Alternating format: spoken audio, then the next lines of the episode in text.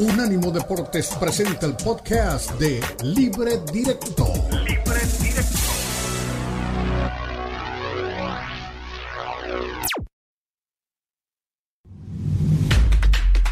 Unánimo Deportes presenta Libre Directo.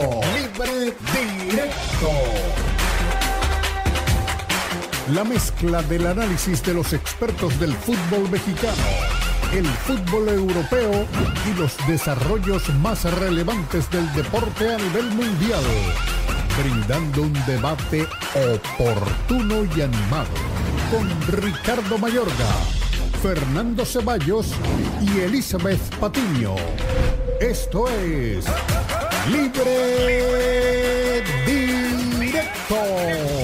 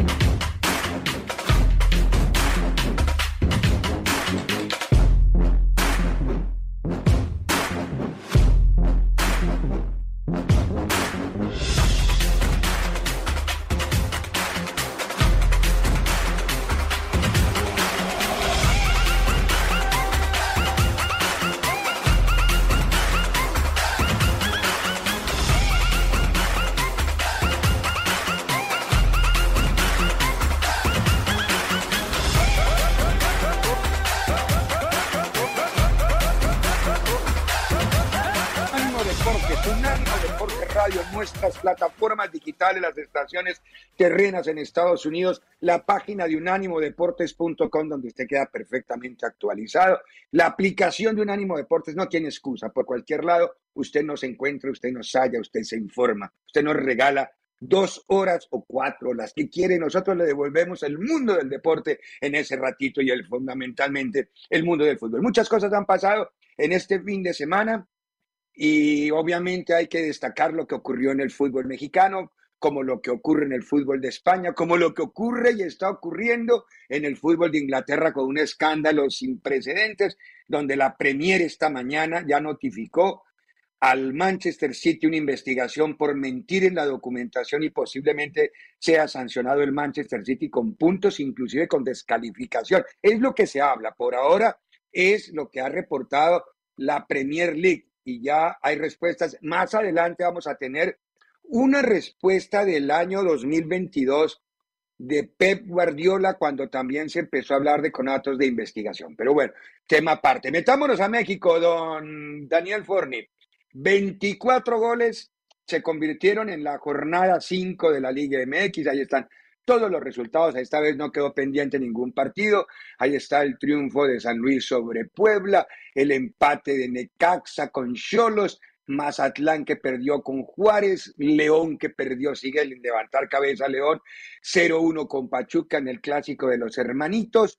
Eh, Cruz Azul que volvió a perder en el Azteca, esta vez frente a Tigres, Santos y América que empataron a dos en un partido intenso, el equipo de Pumas que también empató a dos en casa, se le fue el triunfo al equipo de Rafa, dos a dos contra Atlas, Chivas que casi pierde, pero los casi no valen porque Chivas empató a uno con Querétaro en el minuto 92 de los 96 que se jugaron, y Monterrey que sigue caminando fuerte, pesado y duro y está con dos goles a uno venciendo a Toluca, lo que lleva un tablero de posiciones en la liga que está encabezado por Puebla, que tiene eh, en este momento es el equipo que está al tope del tablero, y le sigue con 12 puntos, y le sigue Monterrey con los mismos puntos, pero con un gol diferencia por debajo. Ahí está.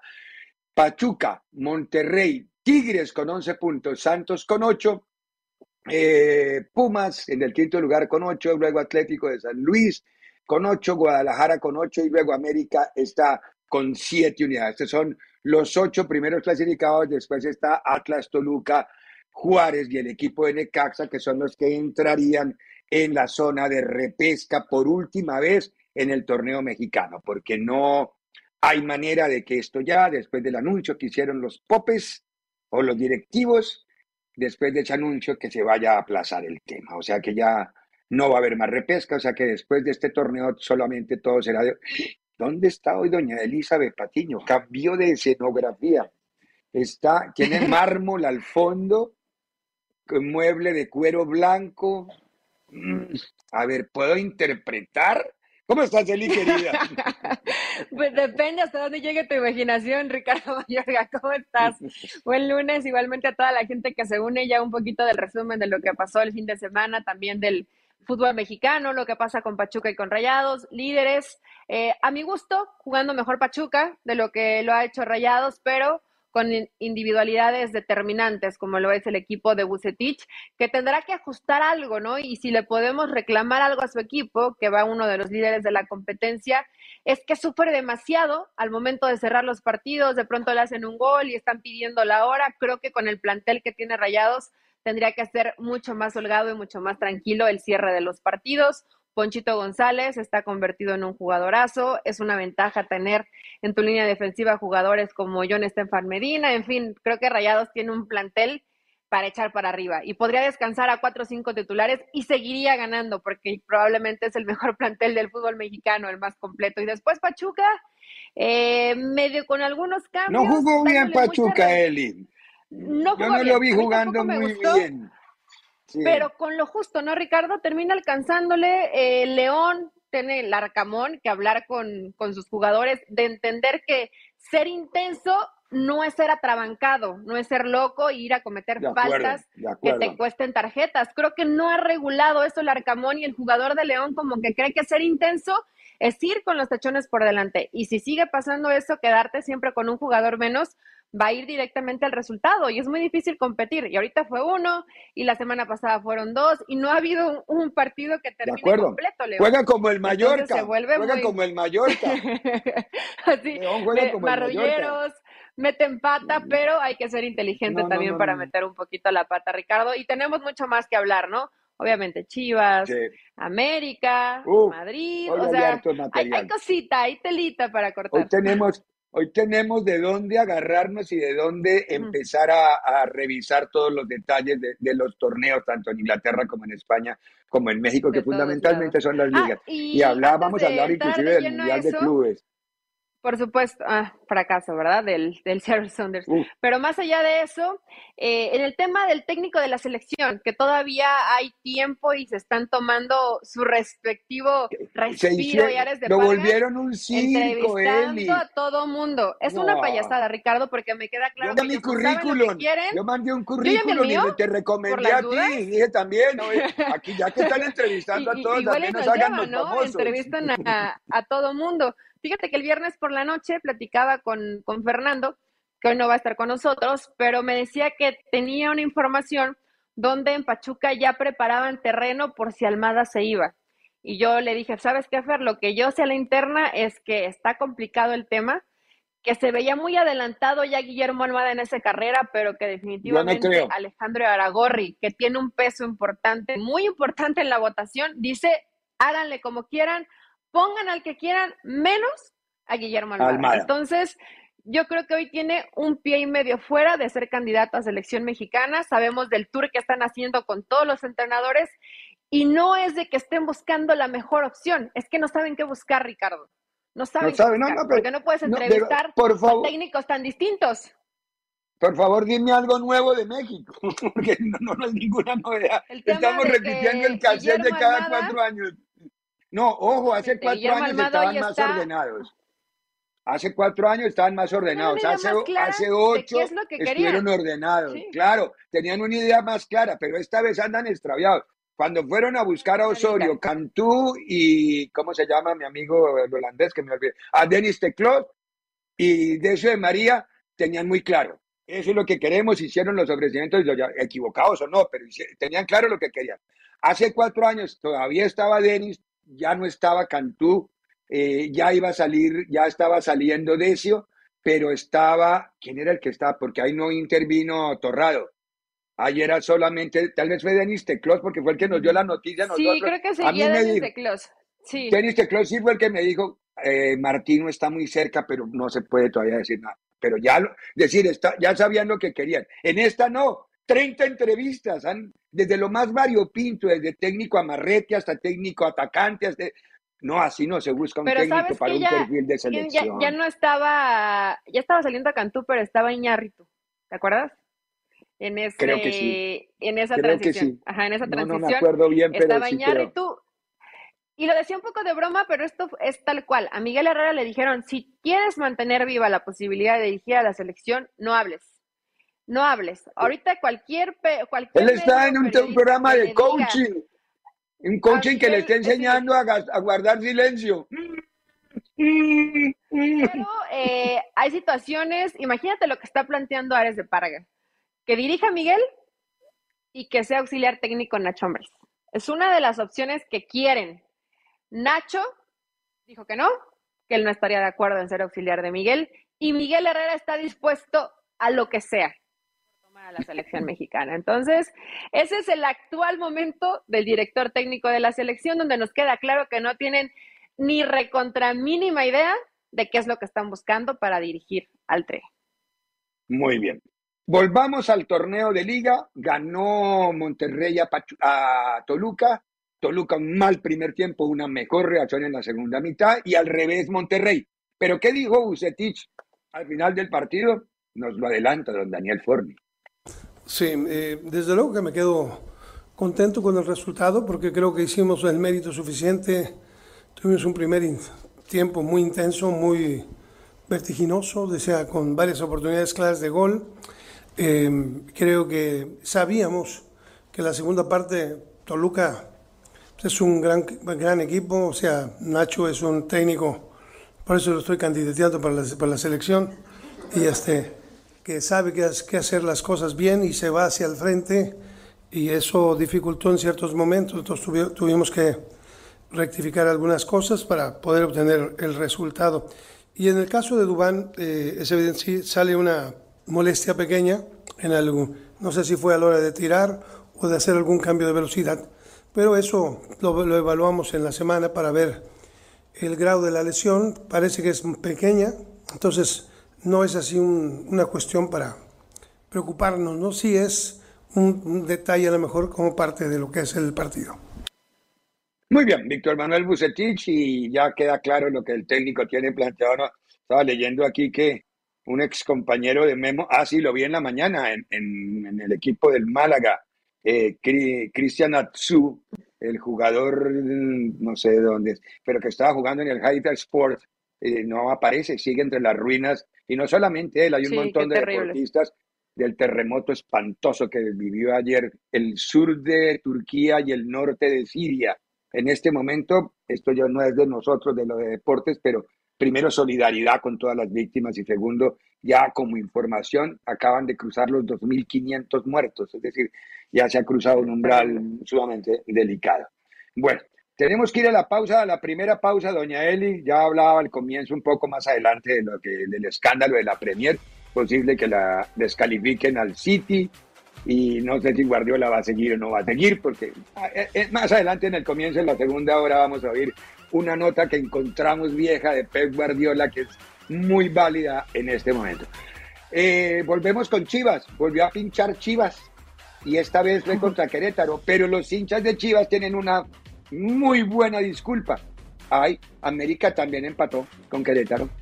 Vamos a la pausa y habla. Continúa Libre Directo.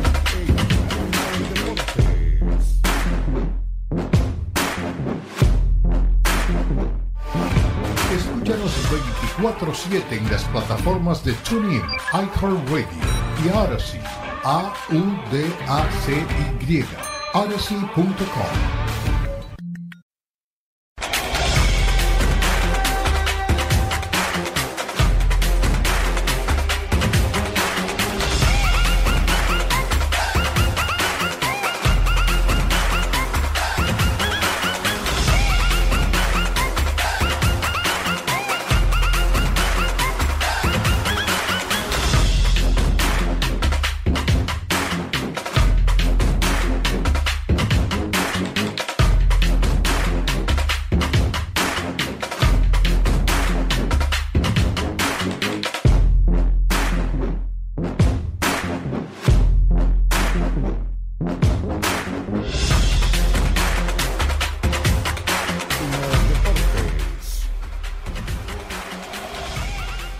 creo que no hemos eh, sacado el resultado que deseamos.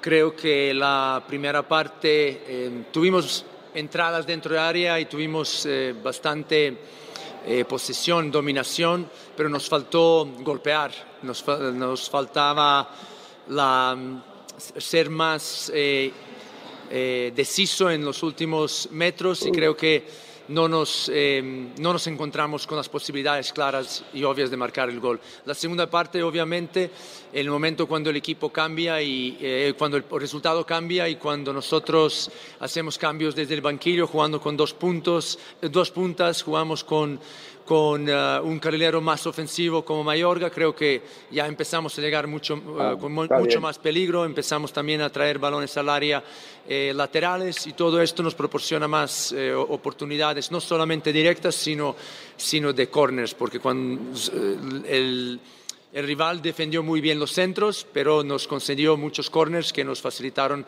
nuestro primer gol a balón, balón parado esta, esta temporada. Eh, muy bien. A ver, Pauno.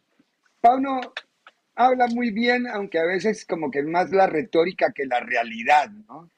No, no, no, no lo veo a Pauno como muy enchufado en la realidad del fútbol mexicano. Lo veo más tratando de entender al fútbol mexicano que metido ya en el fútbol mexicano. Pero él se le, se le puede permitir ese espacio mientras el equipo funcione. Otra vez en casa un dolor de cabeza, Chivas, ¿no? Dos partidos en casa, perdió uno y empató uno con el peor equipo. Insisto, los hinchas de Chivas dicen, ah, América también empató con Querétaro. Pero ayer estuvo a punto de romperse el récord de los 48 partidos sin ganar de visitante del equipo de Querétaro y le estuvo a punto de poner contra la pared al cuadro de, al cuadro de Chivas. ¿Tiene margen con saludo, Diego? Buena tarde. ¿Ves con margen a Chivas de mejorar o de hacer algo diferente, porque ya van cinco fechas y yo lo veo como para lo mismo, para repechaje, pero no lo veo como para protagonista. Digo yo, no sé qué óptica tiene. Usted, usted que lo ve, usted, ¿cómo le va, Ricardo? Saludos, saludos, serie de todos. Usted que lo vio de esa manera, eh, ¿cómo lo vio ayer? ¿Lo vio a Chivas que merecía perder? No, tal vez que mereciera perder, no. Pero, pero es que el fútbol no es de merecimiento, sino de realidades no, seguro, seguro. Yo lo vi bien a Chivas. A mí me gustó lo que hizo Chivas. Obviamente que lo que dice Paunovic tiene razón en varias cosas. Número uno, número uno. Eh, las pelotas cruzadas le duelen mucho. Las pelotas cruzadas le duelen mucho. Lo complicó de esa manera a Querétaro. ¿No? Número dos. Eh, y el, señor del productor se está acá riendo atrás. Pero, eh, número dos, número dos. a ver, la situación de Chivas a la hora de, en, otros, en otras etapas, estoy hablando de esto, perdía como iba perdiendo con Querétaro y no remontaba el partido, no lo empataba, no lo iba a buscar como lo fue a buscar este Chivas mm. con ese alma, corazón y vida. Para mí dieron tiempo de más, pero bueno, eso es otra, eso es otra cosa del lado arbitral. Lo termina, lo termina empatando. No me desagrada Chivas lo que hizo. ¿eh? Me, me pareció que podía ganarlo el partido, que podía, si lo ganaba, eh, no había ningún problema. Lo que sí, estamos siempre en la misma situación y en el mismo problema. ¿Cuál es? No la metés Paunovi porque los que tenés adelante son de madera. O sea, menos mal que no juegan en Portland Timber porque si no los corta el que pasa con la sierra cada que hace un gol. Ese es el problema. O sea, no la metés porque no hay calidad parte delantera para meterla. Ayer hubo muchas situaciones de peligro. Algunos criticaban lo que hacía eh, la del eh, Tiva, la del Tiva Sepúlveda en el primer tiempo que se queda al frente del arco y le pega y la saca. Pero, pero la, de, la de Daniel Ríos, que él va hasta el fondo, mete el centro atrás solo, peleándola, y los otros dos, Gumani, no me acuerdo que iba, estaban parados mirando qué hacía su compañero, y cuando mete un centro atrás no hay ninguno de los dos para recibir la pelota. O sea, hubo situaciones que Chivas podía aprovechar, pero no, eh, está complicada la cosa. Ahora, Eli, para ti fue gol, para mí no. Para mí la pelota sí, para mí fue gol. No, pero siempre está en contacto con la línea. Yo nunca vi una clarísima que diga entró. Hay una, hay una toma que está, creo que la manda, la manda tu DN, y es no está totalmente lateral, sino se ve parte de atrás de la portería, pero se alcanza a ver la, la sombra de la línea del poste y sí pasa, Ricardo. O sea, obviamente yo sé que es una esférica y que dependiendo de qué lado lo veas, parece que la pancita no termina por pasar pero yo al menos si la vi adentro, eh, me dio un poco de risa la cómo reacciona el guacho, ¿no? Así no, aquí, aquí no Terrible error, ¿eh? Terrible error. Hay que despejarla, eh, terrible lo que hace y trata de, aquí no pasó nada y la despejo y evidentemente pues ya se, ya se había comido ese, ese gol. Pero mira, coincido con Diego en que Chivas no ha jugado ni siquiera tan mal, porque no ha jugado tan mal ha tenido sus momentitos en algunos partidos donde dices, mira, pudo haber merecido un poco más, generas dos o tres y lamentablemente si no tienes a Alexis Vega, tienes un equipo regular sin, un equipo mediano en cuanto a calidad individual y evidentemente esto se va a reflejar en el colectivo. Pero esto que dice, llega gente en línea de fondo para mandar centros. Al menos Guzmán estaba acostumbrado a llegar desde segunda línea. ¿A qué me refiero? Que esto tendría que ser el trabajo, el convencimiento, el conocimiento del equipo y parece que cada que juegan no hay ese desarrollo durante la semana. Y después, en Chivas siempre hablamos más de lo mismo, es que le faltan jugadores, es que le falta calidad y yo no creo que todos los técnicos sean tan malos, pero si va a ser un proceso que va a llevar tiempo, porque es un nuevo entrenador, porque es un nuevo director deportivo, tampoco veo esa base de director deportivo de, mira, eh, Pauno, estos tres jugadores hay que llevarlos durante las 17 jornadas que tengan ciertos minutos, porque si los que trajimos no nos están resolviendo, estos sí nos tienen que resolver. Y no veo un proyecto, no veo un respaldo, no veo eso que necesita Guadalajara y que para eso le están pagando a Hierro bastante plata. Yo sé que no es de un día para otro, pero ese tipo de cambios no se anuncian, se hacen desde que llegas. Y yo en Chivas veo un poco más de como cuando estaba Cadena, de como cuando estaba Leaño, y de todos los que han pasado. Por momentos no juegas mal, pero nunca te alcanza. Entonces tiene que haber algo más en Guadalajara. Ahora, queda, queda ese espejo de Chivas con base en el análisis que han hecho y quizá podemos coincidir, no juega tan mal, pero es que el problema no es que juegue bien o mal, el problema es que tiene que empezar a sumar resultados y que sea importante en casa, porque está ganando afuera puntos, ojo. No hay que olvidar eso. ¿A quién le empatas? Uno de los peores. Sí, es, verdad. Ahora, eh, Pumas Atlas. La Rafita Puente, ¿cómo salió después de. Ya me bajó, ya me, ya me sacó a Chivas. Ya me sacó a Chivas, ya, ya está. Ya me sacó a Chivas. Ya, ya, ya, dijo que le había gustado Chivas. Chivas. ¿Qué, más, ¿Qué, más, va a decir de Chivas si no, ya dijo que le había gustado? es que yo estaba viendo el partido y cuando veo el error de Jiménez, me acordé de usted y dije, uy, mañana cómo va a estar Mayorga con Jiménez, cómo va a estar Mayorga con el guacho Jiménez. Y ahora lo deja pasar como si nada. Entonces me, sorprende, me sorprende, me sorprende, Sé que es un error terrible. No iba a decirlo, pero ustedes lo dijeron y es suficiente. No, el error de Jiménez no tiene nombre, de verdad que no tiene nombre. No, no, no. Pero lo que a mí me quedó fue la duda de si la pelota pasó en su totalidad. No, a mí no, no me parece. Pero por eso, ya que usted ya le bajó la caña todo lo que pudo al tema de Chivas, entonces ahora sí, Pumas empató en partido que iba ganando y que estuvo siempre en control del partido. ¿Qué le pasa a Pumas? A ver, Rafa, ¿cómo se fue del partido? ¿Le gustó o no le gustó? Ahora llegó a la silla. Buenas ah, tardes a todos. evidentemente con mucha amargura por cómo se dio el partido, porque me parece que lo teníamos controlado. Tuvimos un par de veces la, la, oportunidad clara de ampliar la ventaja. Desafortunadamente no la pudimos capitalizar y bueno, después con la inferioridad numérica, pues era de esperarse que ellos se vinieran encima. Ellos eh, obviamente iban a apostar por tirar muchos centros al aire, porque tienen dos personas de, de mucho de mucho peligro en el juego aéreo, como son Quiñones y Furch. Bueno, desafortunadamente para nosotros en una de esas jugadas accedieron al empate. Deja amargura el hecho de dejar dos puntos importantes y valiosos en casa, pero tendremos que ir de visitantes a recuperarlos. Muy bien. Don Rafa Puentes, de visitante a recuperar los puntos que dejó ir en casa. Oiga, ¿cómo el árbitro no, no, sé, no le muestra una tarjeta roja a Camilo? En la falta que comete en el penalti. Era, o es que soy muy drástico.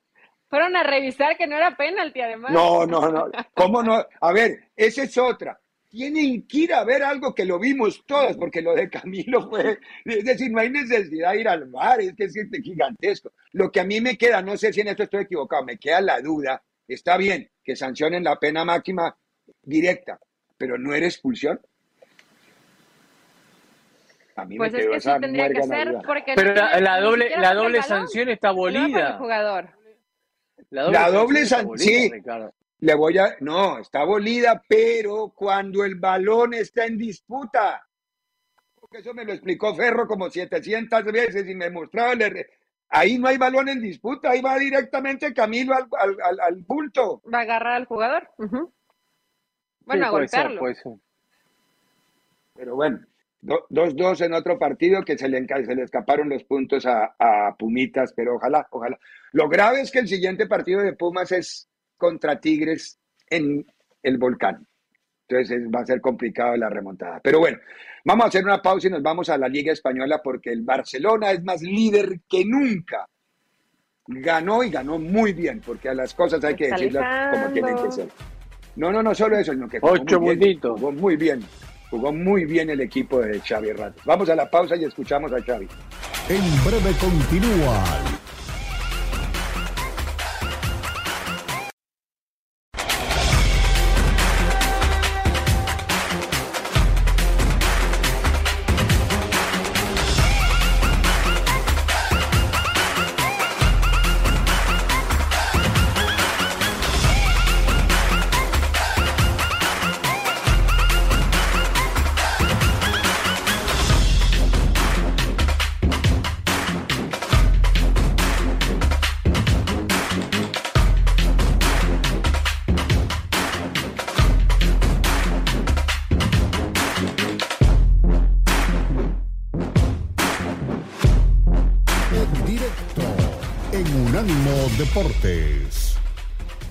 Bueno, no lo sé si el más fiable, pero que estamos en un buen momento, sí, pero esto cambia. Eh, puedes estar en un gran momento de forma y el, domingo no ganar en Villarreal y volver las dudas, así que no, nos podemos relajar, eh, no podemos bajar la guardia en ningún momento. ¿no? Esto, esto es una carrera de larga, de larga duración, sobre todo la liga, y tenemos que seguir por este camino, ¿no? con la humildad, trabajando.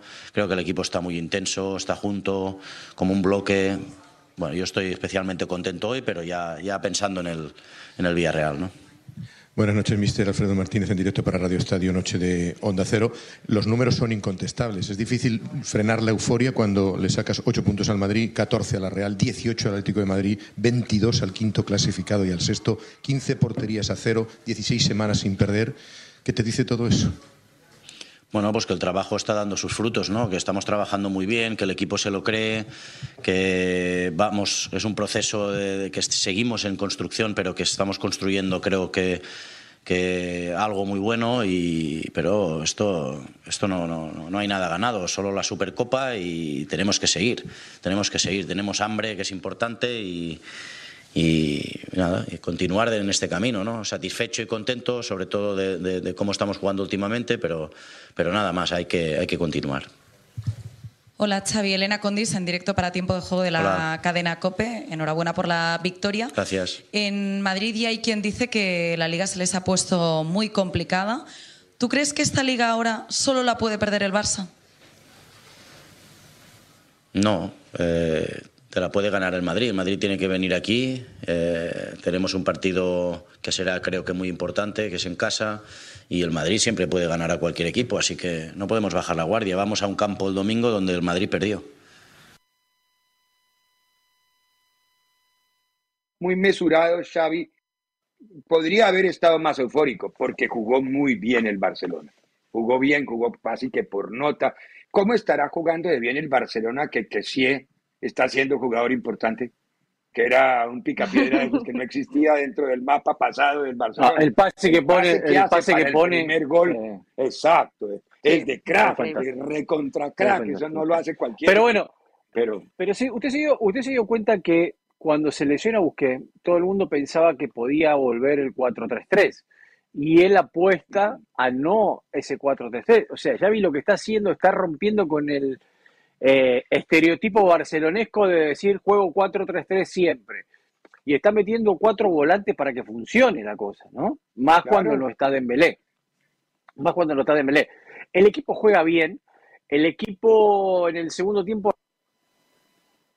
Rafinha mejor, pero creo que hubo dos cosas en el partido. Primero, Paoli se dispara en el pie. La papeleta que le da al jugador para que los equipos un minuto y medio estuvieron viendo el papel de cómo se tenían que parar. No, sabían cómo se tenían que parar. Además, un papel de este tamaño para. Ah, sí, y lo miraba y lo Y, y agarraba y decía: Me está metiendo atrás. Me está metiendo atrás, tengo que jugar atrás y tenemos que ir adelante. Pero bueno, en el primer tiempo le había salido bien porque sabemos que este Sevilla Poli lo que necesita es ganar puntos por una zona complicada que está. Y en el primer tiempo le había salido bastante bien, pero después, bueno, la regó. Yo creo que hoy, hoy, hay mucha gente en el seno de Barcelona, el propio Xavi, jugadores, directiva y todo, que se están lamentando haber quedado eliminados de la Champions. Se están lamentando mucho esa mala suerte de haber quedado eliminados en la Champions. Porque si hoy nos ponemos a ver, tiene razón Xavi, mañana pueden perder y la cosa cambia. Pero hoy este equipo tiene mucho más fondo de armario que el Real Madrid. Está jugando mejor que varios equipos europeos. Que el mismo Real Madrid está jugando mucho mejor que el Madrid. y le hubiese caído muy bien estar en octavos de Champions. Pero bueno, lamentablemente tienen que enfrentar al, Manchester United en, Europa League. Y el Manchester atravesando un gran momento, un gran momento también. Eh, a ver, Eli, esto le hubiera tocado seguramente responderlo también a Diego, pero va a tener oportunidades de, retrucar si te parece. Los me da la impresión que Ibrahimovic termina por tener razón con lo que dijo de Argentina, ¿no? Uno mira los jugadores de Argentina en sus clubes y todos son un desastre. Lo de Montiel ayer era una vergüenza, era una vergüenza. Salió en las tres fotos. Lo de Acuña la misma historia. Pero lo de Montiel, es decir, ¿de verdad fue campeón del mundo Montiel? ¿O lo único que claro, hizo el penal? Hizo penal. Sí, no, el penal más importante. lo más importante, hizo el penal. Esto, esto lo hemos platicado probablemente las últimas dos semanas. Creo que, creo que también estaba Diego en ese show donde yo decía que quien realmente alcanzó un punto muy alto en la Copa del Mundo y hoy lo tenía. Yo no veo a ningún jugador obviamente nos fijamos en la campeona del mundo, ¿no? Que es Argentina y a lo mejor ponemos especial atención a los argentinos que fueron campeones. Pero Messi sigue siendo bueno, Messi sigue con nivel. Uno ve a Messi con nivel. Siempre ha eh, sido Pero ni a Nahuel, a Nahuel le fue como a los perros en misa este fin de semana en Inglaterra. Messi, Messi está acá, Ricardo. Todos los demás son mortales y es normal esas bajas, esas curvas de rendimiento. Ahora, cuando te enfrentas a equipos tan buenos, pues también sobresalen y cuando el plan de juego no es el ideal, sobresalen más los defectos. O sea, no podemos matar a los jugadores cuando el plan tampoco era probablemente lo que se necesitaba y que lo dice ah, bueno, y es así. Es culpa de San Paoli, es culpa de San Paoli que Montiel estuvo dormido en los tres goles. Me extraña, Por supuesto que sí. Me extraña, me extraña su pregunta, Ricardo. póngale una inyección de avistina. Pónganle una extraña su pregunta, Ricardo. El entrenador no importa, pero cuando son muy malos, ¿es culpa solo del jugador? Creo, ¿eh? Me, me, extraña su pregunta, Ricardo. Usted sabe muy bien que cuando usted junta jugadores todos de buen pie en un equipo, los jugadores se potencian y tienen un mejor rendimiento. Hoy el Sevilla no tiene buenos jugadores en todas sus posiciones. Y aparte, obviamente, usted también sabe, usted también sabe que los sistemas son los que ayudan muchas veces a los jugadores. Y hay sistemas en los cuales los jugadores se sienten más cómodos o están menos expuestos que como los terminó exponiendo San Paoli. Porque San Paoli, con el papelito y todo lo que hizo, la copia barata de Bielsa, nunca corrigió el problema de defender a Montiel. Nunca corrigió el problema de defender a Montiel en el partido, con todo lo que hizo. Y ese fue el hueco. Por ahí entró, esa fue la entrada. Tanto que el mejor jugador de la cancha es Jordi Alba. es increíble. Pero Ricardo, si ves, que, si ves que en un costado te están haciendo daño, tienes que corregir. Y puede ser el mejor del mundo, pero si tiene gente enfrente que tiene calidad, tienes que corregir. Y San Pablo no corrigió. Para mí lo que pasa y el bajo nivel de varios jugadores es totalmente responsabilidad del entrenador. ¿eh? No eh, veías la cara de los futbolistas de ¿Y ahora qué carajo hacemos? Los es que se les veía en la cara. Usted no le entendía lo que le pedía. Yo, espere que aquí hay algo detrás de ese comentario de doña Elizabeth Patiño. Eso me huele a defensa de los jugadores del Tri. Mejor no, mejor vamos a la pausa y oímos a Coca y al Potro. Sí, sí, esconda, esconda a los mexicanos detrás del Tata. Sí, señora. En breve continúa Libre Directo en Unánimo Deportes.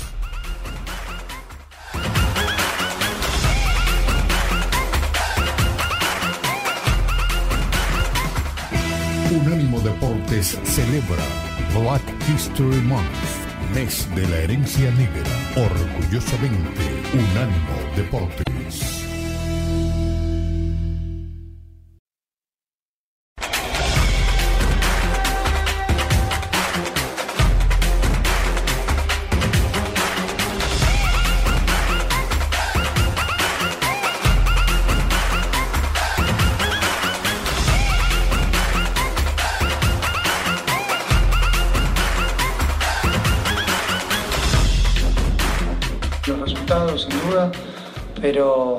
Tiene buenos jugadores, que tiene buen cuerpo técnico y seguramente con un poco más de tiempo y un toque de, un toque de suerte podrán revertir la situación. Por parte nuestra, eh, el debut de Diego eh, nos pone contentos porque vino con muchas ganas, entrenó con el equipo tres días, cuatro, pero ya sabemos cuál es su calidad. Lo más importante es con la actitud y con las ganas que viene de querer eh, aportarle al equipo. Así que bueno, tanto él como los cambios que están entrando y lo que queremos seguir haciendo, eh, si entran y juegan bien y ganamos, seguramente nos va a ayudar a todos. Somos un, equipo de día y de noche, o de noche y de día. Los primeros tiempos hemos dejado de hacer muchísimas cosas desde la iniciativa, desde eh, todo lo que eventualmente en el segundo tiempo se ve y, no nos está resultando. Entonces, contra equipos eh, de alta jerarquía es todavía más complicado. Entonces, creo que por ahí tenemos que, que, sugerir nuevamente ese cambio. Estar en un equipo como Cruz Azul genera este tipo de escenarios. Estamos eh, eh, acostumbrados a este tipo de cosas y, y por supuesto, por lo menos hasta hoy, tenemos ese respaldo de la directiva con respecto para seguir. Bueno, por ahora hay respaldo, pero él y, ¿Y hasta hoy también. El, el rumoreo mm. callejero es que Paco Palencia está en la mira de los directivos de Cruz Azul.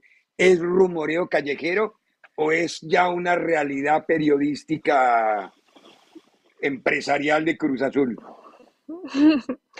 Yo lo veo como labor eh, de promotoría, los que siempre no tienen chamba y ya colocan a ciertos entrenadores en algunos lugares. Yo lo veo más por ese lado.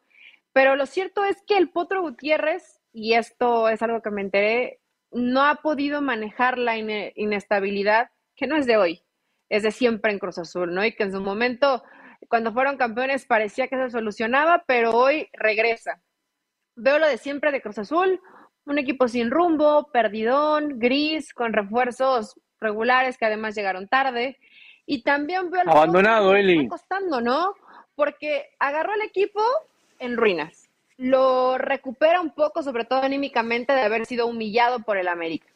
Y parecía que Cruz Azul iba en una tónica ascendente, o sea, no un gran equipo jugando perfecto, pero que iba mejorando, mejorando. Y le ha costado muchísimo este inicio del torneo y creo que hubo un antes y un después eh, después de lo, eh, tomando como referencia lo del Cata Domínguez. Lo del Cata Domínguez, si bien se equivocó y es un tonto, una, una estupidez lo que hizo, tendría que el grupo haberlo protegido. Me refiero, tu compañero se puede equivocar, pero damos la cara y, no pasa nada y, y, habrá que disculparlo. Y el grupo, en lugar de hacer eso, lo apartó. Entonces, cuando hay fractura vestidor y no todos están tan contentos con el entrenador, yo creo que el potro tiene las horas contadas con Cruz Azul. ¿Qué, ibas a decir, Diego, ¿eh? también? No, yo lo que iba a decir es que a ser un equipo de la época de antes, de aquel Cruz Azul abandonado, ¿se acuerdan? Cuando, cuando fue todo el problema de los Billy Álvarez y toda la historia. Bueno, eh, hoy, lo veo igual, hoy lo veo igual, veo como un equipo abandonado, eh, pongamos lo que podemos, conseguimos lo que podemos. es verdad que también está teniendo una, a ver, mala suerte, podemos decir, de lesiones increíbles.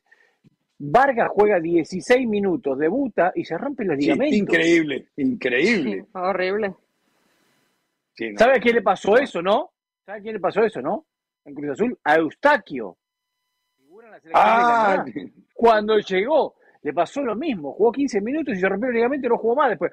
Bueno, hay, una cosa, muchas, eh, hay mucho, muchas lesiones, ¿no? Sí, tenemos que ir a la pausa. Llegó a esta hora la, la computadora, nos saquen automático. A la vuelta de la pausa tenemos dos temas. El Mundial de Clubes. Este fue el podcast de Libre Directo, una producción de Unánimo Deportes.